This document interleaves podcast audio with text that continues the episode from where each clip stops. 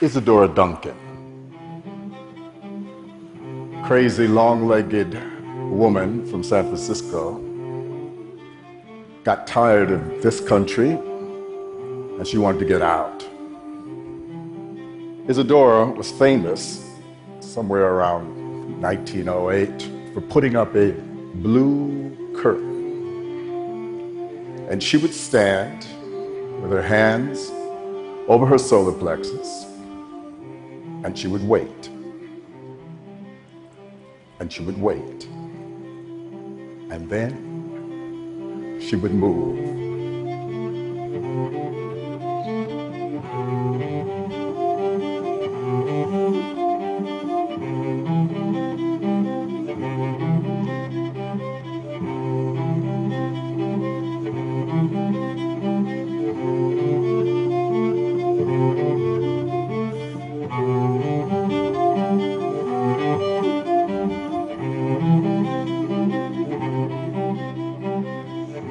Josh and I and Somi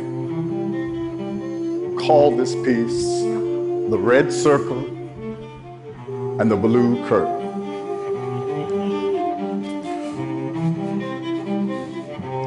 Red Circle, Blue Curtain.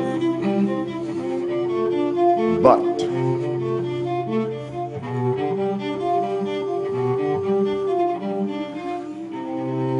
this is not the beginning of the 20th century.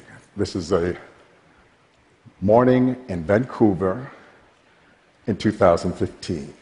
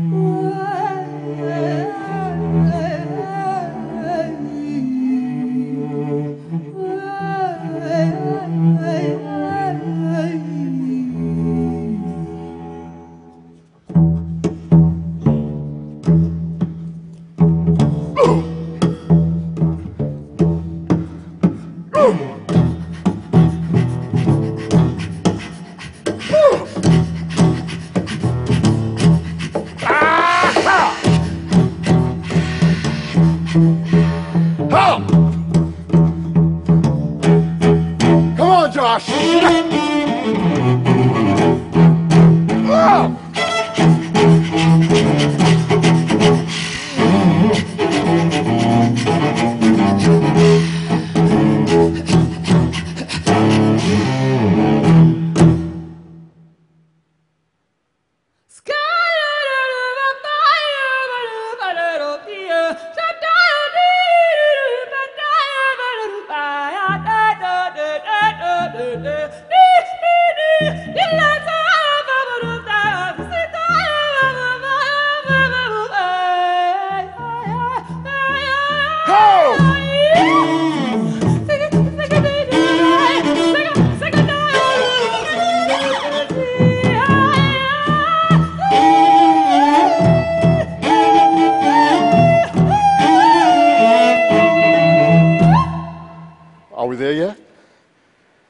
I don't think so.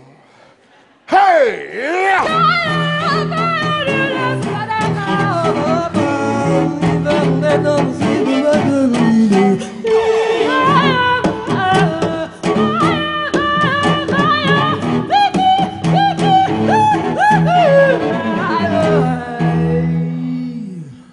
What time is it? Where are we?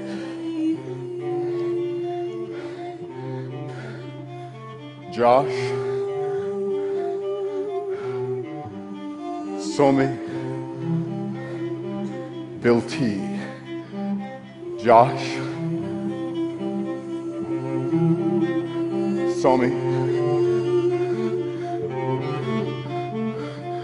Bill T.